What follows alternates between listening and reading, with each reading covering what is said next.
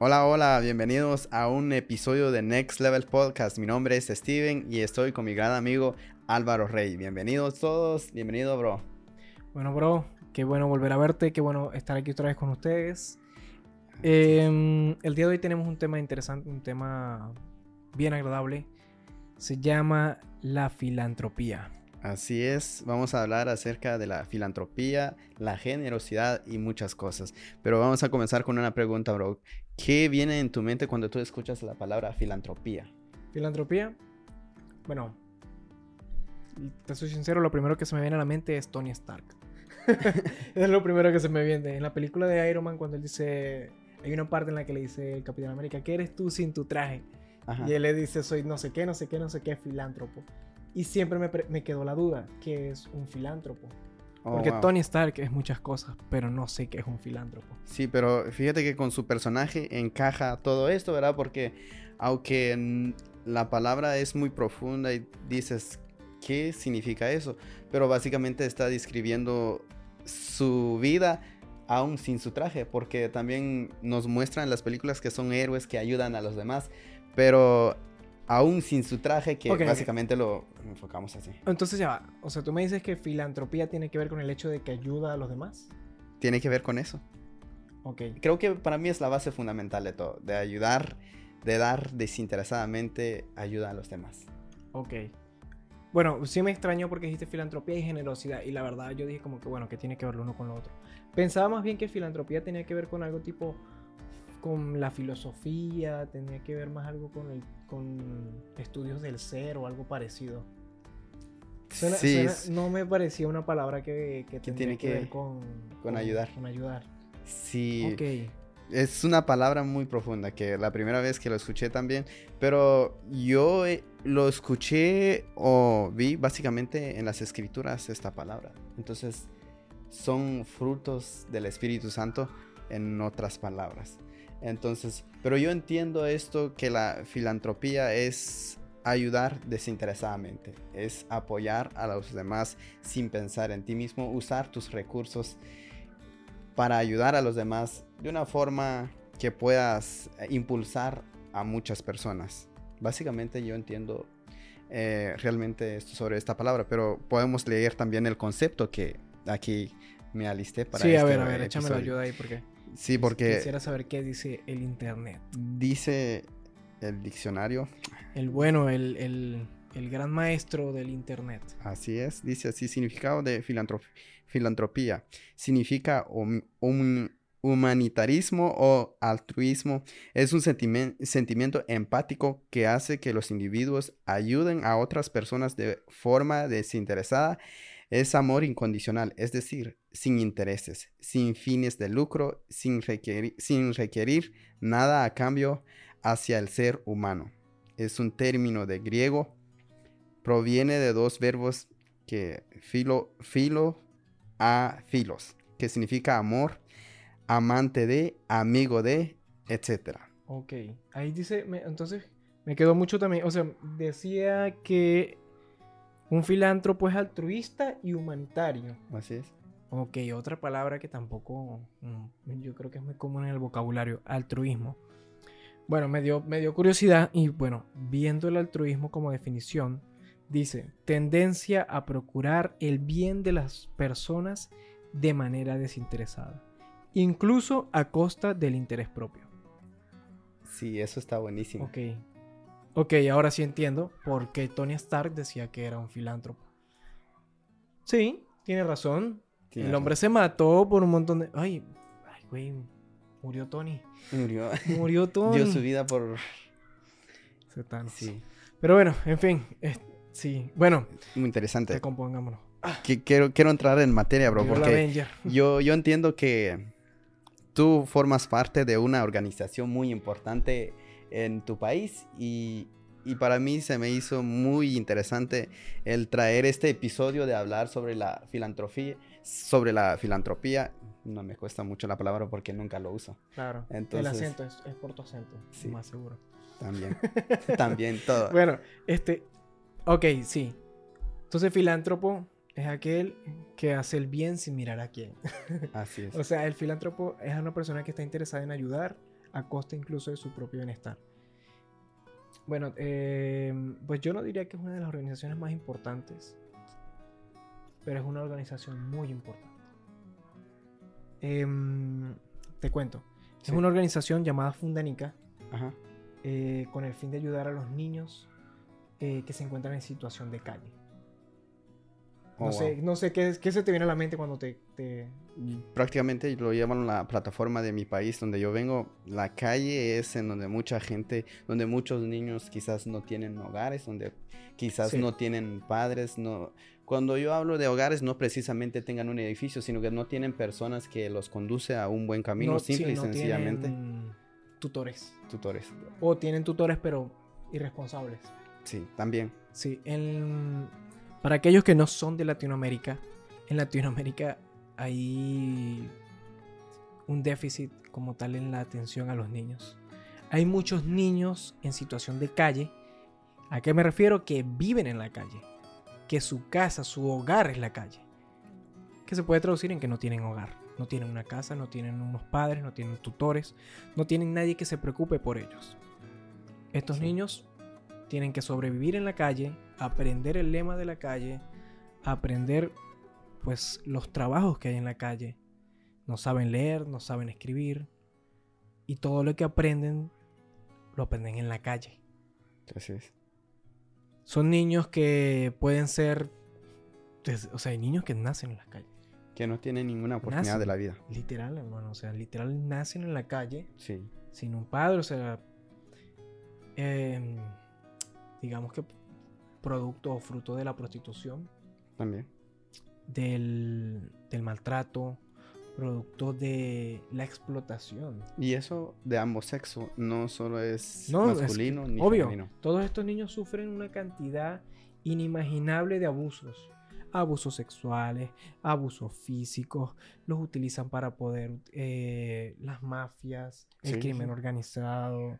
De- estos niños pasan hambre. Estos niños ya a la edad de 6 años pudieron haber matado a una persona. Oh, wow. Muchos de estos niños tienen situación de drogadicción. Sí, sí, sí. Tienen, son niños que comen de la basura, son niños que eh, nadie los llevó al odontólogo, nunca nadie estuvo pendiente cuando les salieron los dientes ni cuando les- se les cayeron los dientes. Son niños que, que tienen patologías, que tienen traumas psicológicos, sí. que no han recibido ningún tipo de educación. Wow. Son niños que están abiertos a que cualquier persona venga les regale un poco de pan o un poco de droga Sí. y se los lleve y hagan con ellos. Sí, y es una etapa muy importante porque recordémonos cuando somos niños, nuestra memoria, nuestro disco duro está limpio. Y lo que sea que se le, se le da a la, a la mente, yo creo que tiene Bueno. el efecto sobre el, resto, sobre el resto de su vida. Ok, sí. Y lamentablemente, el, como tú lo dices, la memoria de estos niños no está limpia. Sí. O sea, imagínate que tú eres un chico de un bebé. Uno, dos, tres años, ponte. A los cuatro años empiezas a... Quizás empiezas a desarrollar. Y tú vives en la calle con tus hermanos. Tus hermanos tampoco saben cuidarte. No, no saben. Aprendes a que tienes que robar. Aprendes a que tienes que engañar para conseguir pan, comida. Aprendes a que tienes que conseguir a X sustancia para poder aguantar el hambre. Sí. Aprendes a que tienes que pelear por la comida. Aprendes a que cualquiera te puede hacer daño. Porque incluso otros niños van a venir. Otros niños en la misma situación van a venir a quitarte lo poco que tú consigas. Sí, es cierto. El tema con la caridad y la filantropía. Muchas veces es que hay que saber ser filántropo. Primero que nada, no me considero una persona filántropo. O sea, pues según la definición, pues sí me gusta ayudar a las personas, sí me gusta este tipo de, de, de ayudar a los niños. Pero si tú te consideras filántropo y quieres ser filántropo, si tú quieres ayudar, quieres aportar en algo a este planeta, Ajá. ayudar a los demás, pasa mucho que tú agarras y das dinero. Sí, Tú ves a alguien ahí en la calle y le das dinero. No hagas eso. Dale comida. Tú sabes lo que va a pasar con ese dinero. Le vas a arruinar más la vida a esa persona. Ese niño va a ir a consumir más droga. porque es un drogadicto y no es porque sea responsable. Es porque es un niño que sabe que puede irse a comer un pan, pero a la hora le va a volver a dar hambre. Sí. Pero se puede ir a comprar un pote de pegamento y eso le va a saciar el hambre unas dos semanas o más. También. Sí. Pero a mí me gustaría saber un poquito más sobre esta organización. ¿Quiénes son los fundadores de esta organización que bueno. tú formas parte? Sí, bueno. Em, inicialmente esta fundación la fundaron mis padres. No. Cuando mis padres tenían alrededor de 21, 23 años, ellos eh, tenían un negocio. Sí. Un negocio. eh, era en, el área central, en el centro de la ciudad en la que yo crecí. Ajá. Y había esta situación de que había muchos niños en la calle. Sí. Entonces llegaban a pedir por los negocios, a pedir comida, a pedir dinero, lo que sea. Ajá. Y mi papá, digamos que creció en un ambiente un poco similar, en el que no tenía unos tutores fijos, en el que, en los que él entendía eso. Entonces, cuando él veía a estos niños, él comenzaba a, eh, a sacarles conversación como que, ajá, pero ¿y tú por qué me vienes a pedir dinero? Ajá. No, porque quiero comer. Ah, bueno, hagamos algo, yo te compro algo de comida. Pero tú sabes que el que no trabaja no come. Así es. Entonces mi papá trataba como de enseñarles de una vez este valor. Entonces yo te voy a dar comida, pero vamos a hacer algo. Te voy a hacer, te voy a poner una tarea aquí y tú la vas a hacer y si la haces bien te ganas la comida. Ok. Entonces el niño era como que, ah, pero que no, pero, pero ¿quieres comer o no quieres comer? Claro que quieres comer, pero es que yo no voy a la escuela, no importa, ven, yo te enseño. Entonces le daba una lección Ajá. qué sé yo, las vocales. Le ponía una actividad y, es- y esto pasaba con niños desde, desde 3 años en adelante Sí. hasta niños de 15 años que no saben leer ni escribir. So, básicamente tu papá eh, los instruía, porque no le ponía una tarea de decir, ok, ayúdame con eso, como muchas personas lo suelen hacer, usar Puede a las pasar, personas, Puede pero pasar. tam- o sea, básicamente se estaba enfocando en, Claro, en la ah, educación. en la educación. En la educación, dependiendo también en la edad. Sí, también. Porque obviamente cuando te digo esto, no era tanto como que él estaba muy enfocado, sino que simplemente era como que alguien que fue a pedir y él quería aportar algo en su vida. Sí, Y además era los principios de, de lo que ahora es. Ahora marcar. Exacto. me imagino que tiene una visión mucho más amplia Claro. y, y porque ya han sido años, pero do- donde empezó esto fue... Empezó ahí, empezó en la pura pasión de enseñar a aquel niño que necesitaba comer, que necesitaba educación. O sea, no solamente dar comida. Porque hay un dicho que dice, mm, este, va algo como, si, si un niño tiene hambre, no le des comida, enséñalo a pescar. No le des pan, Enséñalo a pescar. enséñalo a pescar. Wow, esa frase es importante Claro. y eso es clave para esta generación. Porque de qué, o sea, ¿a quién estás saciando tú cuando tú le das dinero, le das una vez comida? Sí, Estás saciando tu necesidad, tu, tu ego por no querer sentirte mala persona. ¿O realmente estás ayudando a ese niño? sí, Estás ayudando a esa persona que necesita ayuda. Porque es lo mismo, niños. O sea, en este momento la fundación ya se encarga no solo de los niños. Porque llegó un punto en el que nos dimos cuenta que el niño es la punta del iceberg. Entonces, cuando tú ves un iceberg y tú solo ves la punta fuera, por encima del agua, abajo hay un bloque de hielo gigante. sí, sí, claro. Abajo hay un bloque de hielo gigante. Entonces, ¿qué es lo que lleva a este niño a estar ahí? Si yo reparo eso, si yo combato eso, voy a poder combatir la niñez aquí en la calle. Entonces, ahora la fundación se encarga de no solo de los niños, sino de la familia y la comunidad. Oh, wow. Sí. Entonces, se encarga de la educación, del alimento, de, de conseguir los tutores de estos niños para poder adquirir, para que entonces veamos cuáles son las falencias que tiene ese niño en la casa.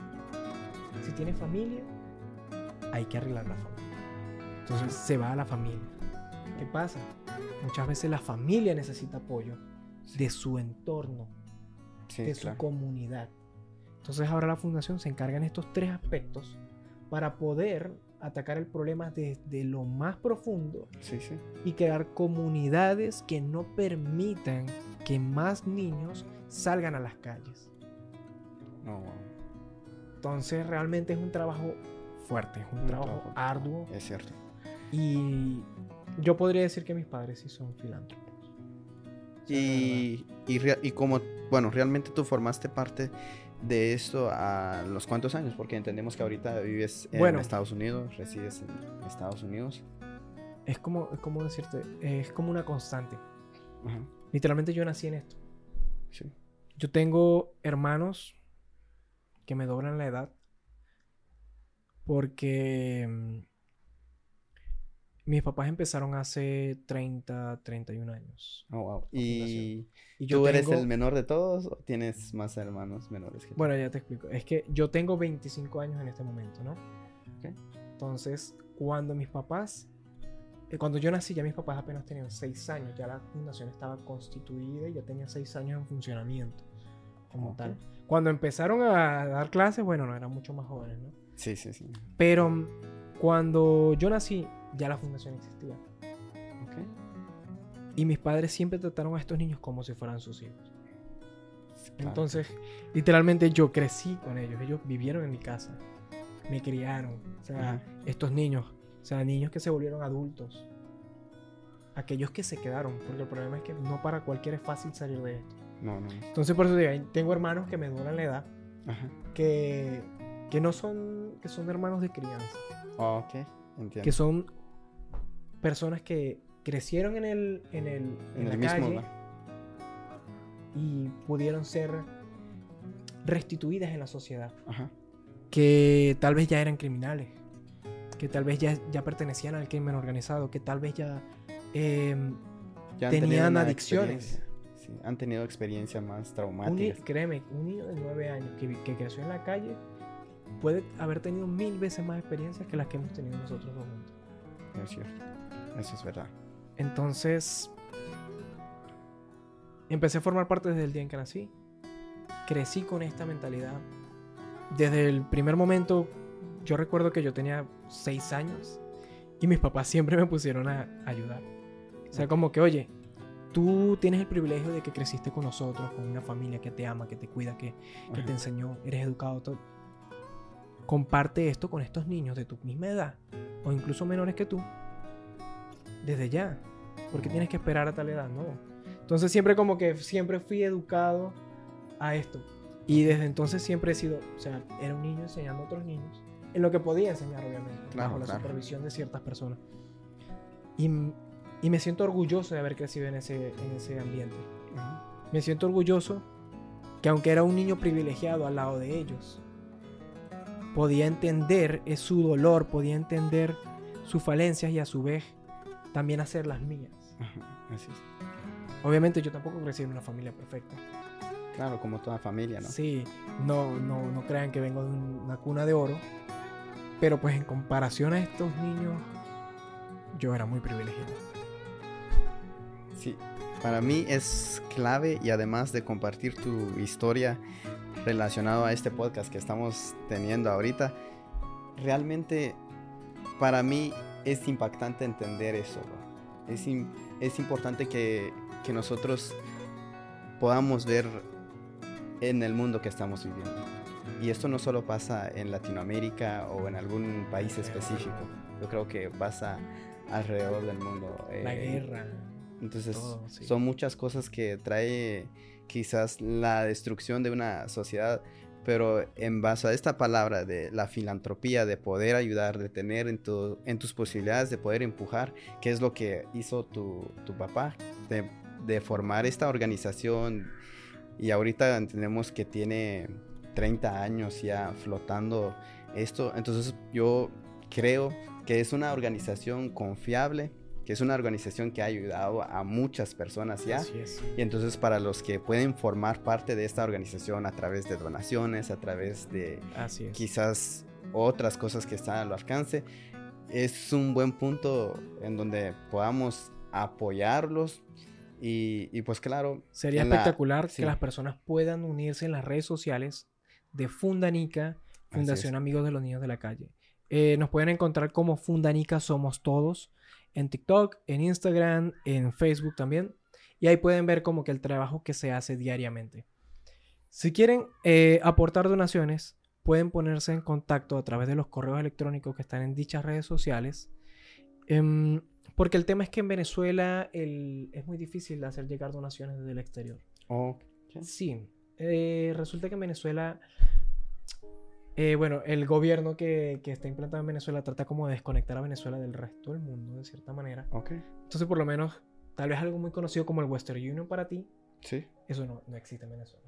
Oh, ok. Eso no está permitido en Venezuela. O sea, el, el- el cambio de moneda no se puede. Em, Entonces, es un poco como que el tema de hacer llegar las, las donaciones de un lugar a otro hasta Venezuela. Y eso obviamente complica mucho el trabajo. Porque ahorita la necesidad que hay en Venezuela es demasiada, mano. O sea, en Venezuela no hay luz, no hay agua, no hay gasolina. Ajá. Y bueno, te podrás imaginar cómo es hacer entonces este trabajo tan fuerte sin esos valores, sin esos, sin esas necesidades básicas. Sí, claro. Y sin donaciones, bueno, también es fuerte. Claro, claro, trabajarlo por ti solo. Y Sí. yo entiendo que tu papá tiene una visión bastante grande y además está cumpliendo con el propósito con cual Dios lo ha llamado en Oye, y eso es lo que más admiro. Es lo que más admiro. O sea, mm, ellos tienen sus necesidades en Venezuela por, lo- por la misma situación. Sí. Pero ellos dicen, ¿cómo me voy a ir yo ahorita? Ajá. Que es cuando más me necesitan estos niños. Si Dios me puso aquí, con este ministerio, con este propósito, Sí. ¿cómo yo me voy a ir ahorita? ¿Cómo voy a huir de esta Sí. necesidad que tal vez tengo cuando ellos ahora es que más me necesitan? Y yo siento que Dios ha bendecido mi casa gracias a ese corazón tan noble. Claro. Y de verdad que desde, por ese lado, o sea, Ah, ah, papá eres un filántropo, de verdad que sí. me viene una frase muy clave en mi mente donde dice, dando es como recibiendo. Y me imagino que ha sucedido en la experiencia. Si algún día tuviéramos la oportunidad de tener a tu papá en uno de estos episodios, Dios quiera que sí. Vamos a aprender muchas cosas porque seguramente él nos dice, sabemos que es un país que está muy limitado en recursos, pero Dios es el que provee. Dios, es el que al final del día ahí es Todas donde quizás sucede cuando quizás ah, no los ves.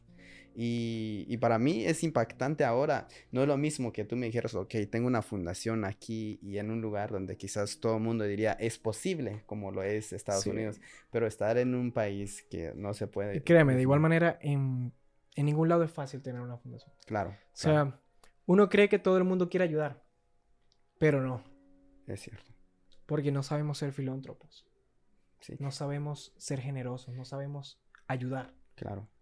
Y otro de lo, creo que para mí, yo creo que tiene que tener eh, base fundamental una organización porque hay muchas personas que se disfrazan de a una organización, ok, pero realmente no es una organización, que también lo hay.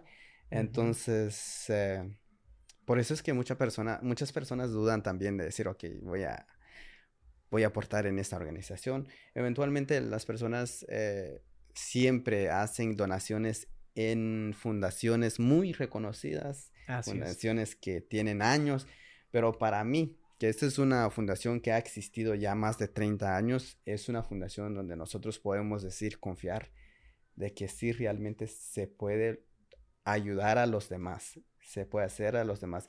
Y es justo lo que nos dice a- acá el concepto de filantropía. A costa del bien propio. Sí, y si yo te hago esta pregunta, cuando empezó esta organización, ah, ¿hubo algún alguien que apoyó? Y seguramente me vas a decir que nadie. Tu papá empezó a hacerlo por sí solo. Sí, así es. O sea, sí habían personas.